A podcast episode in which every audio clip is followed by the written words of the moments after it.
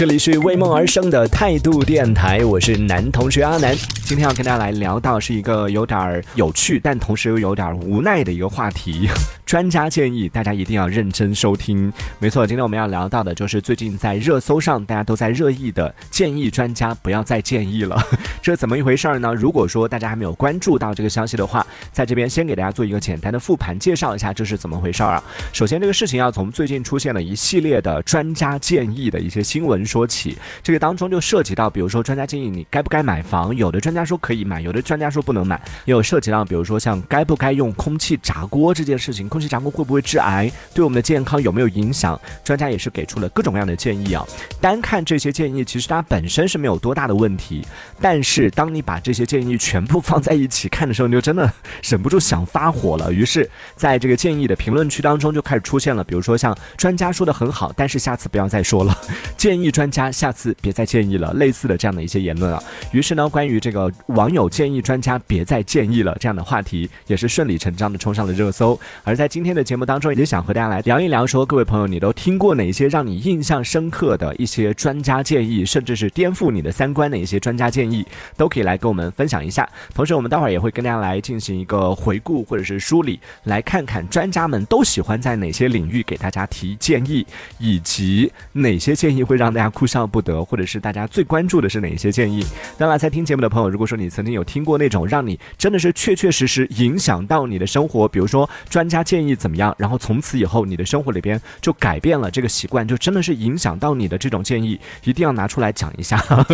让我们看看有多少专家的建议是真的是影响到大家了。其实客观的来讲啊，就是真的引出这个话题的那几个建议，不管是该不该买房，或者说是该不该用这个空气炸锅，其实我觉得它都不算是那种特别偏激的，会激起大家的众怒的这种建议。但是是为什么偏偏就是这样几个专家建议会突然间点燃了网友的这种吐槽的热情？其实我个人。觉得可能问题并不完全是出在这几个建议上，而是因为就一直以来就各种各样的专家建议，大家实在是听得太多太多了。所以很早之前就说到专家建议的时候，一般情况下我们想到的都是那些很重要的、很专业的那些问题，我们一般人可能没办法了解到，或者我们一般人不太懂的那些问题，由这个领域的一个专业的权威人士给出一些极具指导导性的这种建议，这个叫做专家建议。但是现在你看生活里边各种各样的一些鸡毛蒜皮的小事，空气。炸锅啊，或者是各种各样的喝水呀、吃饭啊，各种事情都有所谓的这种专家给你这个给你两句建议，那个给你两句建议，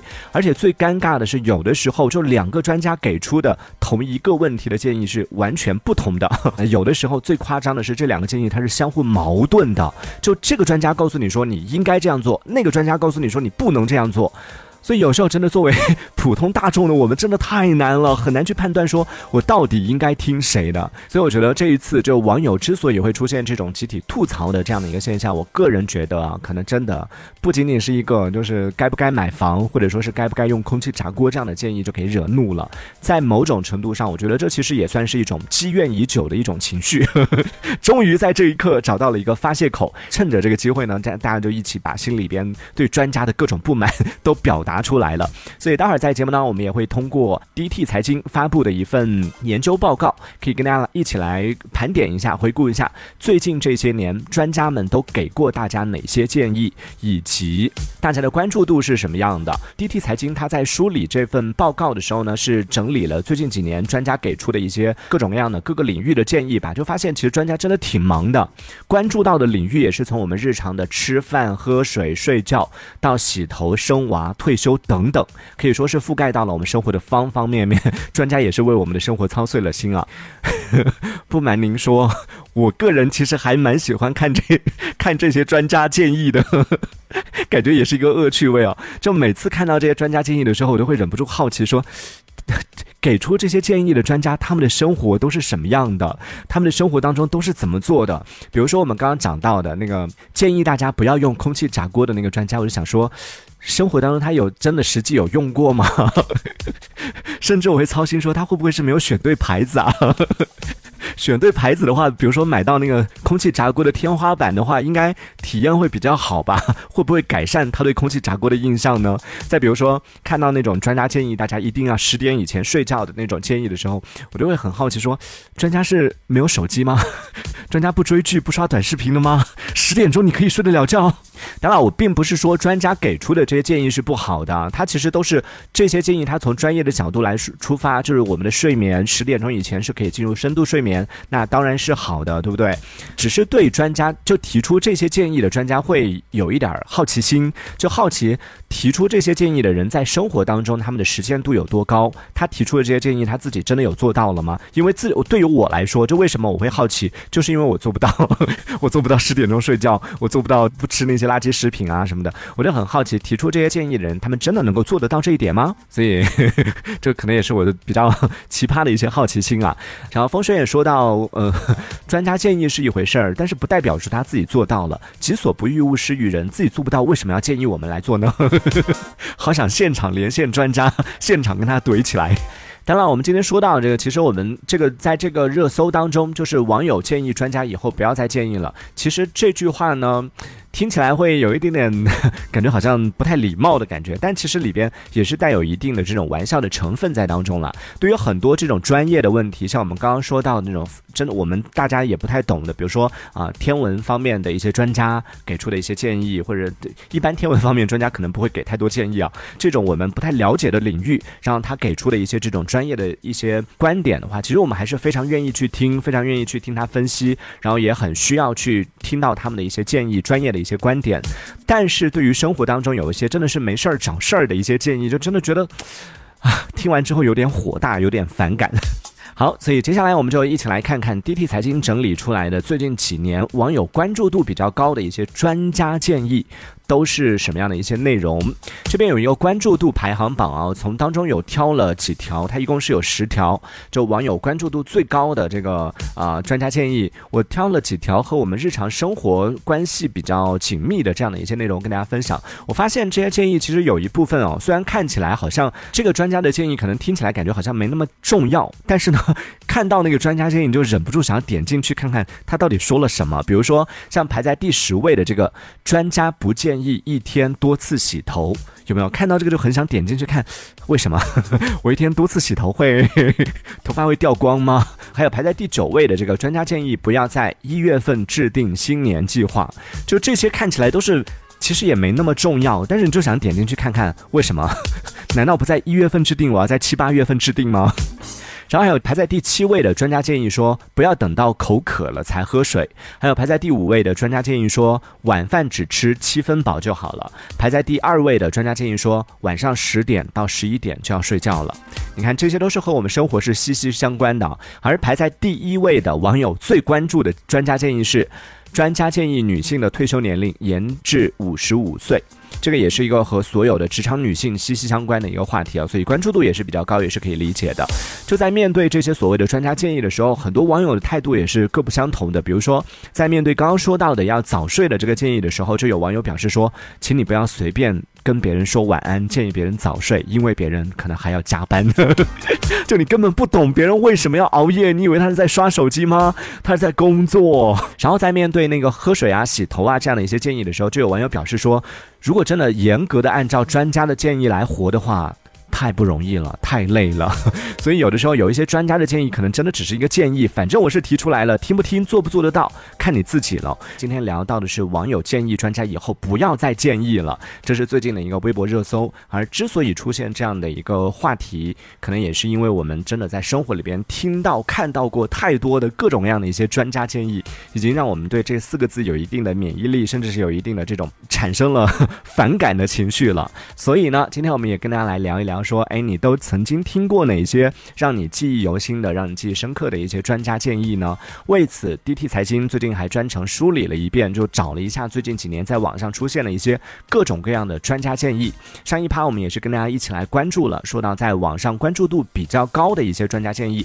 而接下来我们要一起看到的是，专家最喜欢在哪些领域来提建议呢？同样也是从低到高的一个排序啊，分别是房地产领域、年轻人领。育，还有教育方面的、退休相关的、睡眠相关的、女性相关的、生育相关的、疫苗相关的，这些是专家最喜欢提建议的，排在第二到第十位的一个领域。而排在前二的领域呢，一个是吃，一个是喝，吃是排在第一位的。就这样看下来，你有没有发现，就专家们其实我觉得也算是一个蹭热点小能手。就一般他提意见的这个领域都是最近比较热门的，大家最近在讨论什么，大家最近在关注什么，他们就会集中的在那个领于给出一堆的这种各种各样的一些建议。不过好像也没毛病啊。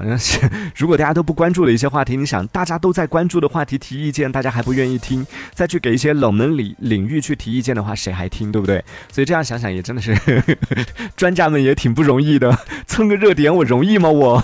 而接下来我们就分析一下大众为什么不喜欢听专家的意见呢？这当中的原因可能也是有很多的，比如说因为提意见的专家不同，那每个专家给出的这个看待问题的角度就会不同嘛，理解也会不同，所以最后给出的这个建议也是各不相同的。所以我们刚刚也说到了，特别是像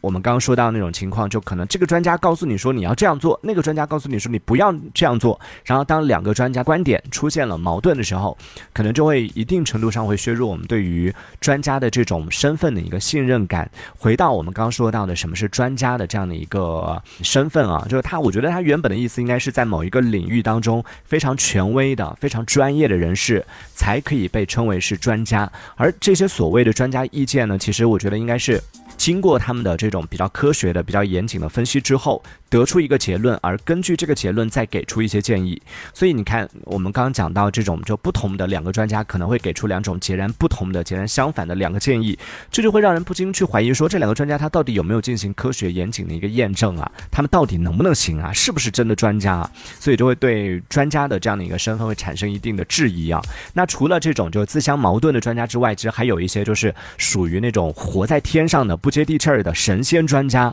他们提的意见也是让人很。哭笑不得啊！举几个例子，比如说，像之前有专家就建议说，年轻人别在通勤这件事情上花过多的时间，先别急。然后还有另外一个专家也提出建议说，买房的月供不应该超过收入的一半。就这些建议，你听起来好像也没矛盾，而且专家都是为了你好，对不对？谁不希望自己通勤的时间短一点？想想实际情况，就真的，呵 呵真的是臣妾做不到啊！专家们，我们不是不想，是不能啊！谁不想找一份钱多活少、离家近的工作呢？对不对？谁不想每个月拿几万块钱，轻轻松松拿出一半，甚至都不到一半？我甚至只想拿出十分之一的这个收入来还房贷，但实际上可能吗？很多朋友租房都要花掉自己半个月，甚至是一个月的这个接近一个月的收入，在这种情况下，你再说我们只应该拿出一半的钱来还。房贷，那意思是我们都不要买房喽？就照这个来理解的话，其实如果你的收入没有超过你的这个房贷的两倍的话，那你其实真的按专家的意思是不应该买房的。所以每一次看完这些专家的建议的时候，就就就真的觉得 火气就上来了，脸上的痘痘都要多出几颗，太上火了。所以，我们今天就来聊一聊，说你曾经都听过哪一些让你印象比较深刻的专家建议？都啦，消消消气，消消气。今天我们聊这个话题，也并不是说一味的告诉大家要拒绝、抵制专家的所有建议，并不是啊，不要那么偏激。只是说，希望以后各个领域的专家们在给大众提建议的时候，咱们能不能回归生活，从实际出发，对不对？来考虑一下现实、实际生活当中的一些可能存在的问题。建议大家减少通勤时间，那可能吗？就这个建议是好的。但是你可以说是，如果减少这个通勤时间，大家是怎么样？但是你去建议大家减少通勤时间，就好像是我们不想减少一样，好像是我们故意把这个通勤时间拉长一样。事实是这样吗？所以就看到这些 专家建议的时候，火气一下就上来了。同时，其实也希望就专家以后在给出这些建议的时候，你不说他有多么的惊天动地吧，至少我觉得应该对得起我们刚刚讲到的专家的这样的一个头衔。不要什么鸡毛蒜皮的小事都给一个建议，通勤你要给建议，喝水你要给建议，吃饭你要给建议，更不要说去提一些这种自相矛盾、分分钟打脸的这种建议了。所以我觉得真的专家有时候放过广大网友们，也放过自己吧。这个也算是我。作为广大网友当中的一份子，给我们的专家们、各位专家们提的一个小小的建议啊。好，也欢迎在听节目的朋友可以继续参与到我们的互动当中来说一说，你有没有曾经听到过专家？说过的一些建议，就专家建议什么什么什么，有听过这种句式让你印象比较深刻的有吗？这一小节我们暂时先聊到这里。喜欢我们节目的朋友，别忘了订阅关注。这里是为梦而生的态度电台，我是男同学阿南，我们下次接着聊。态度天台。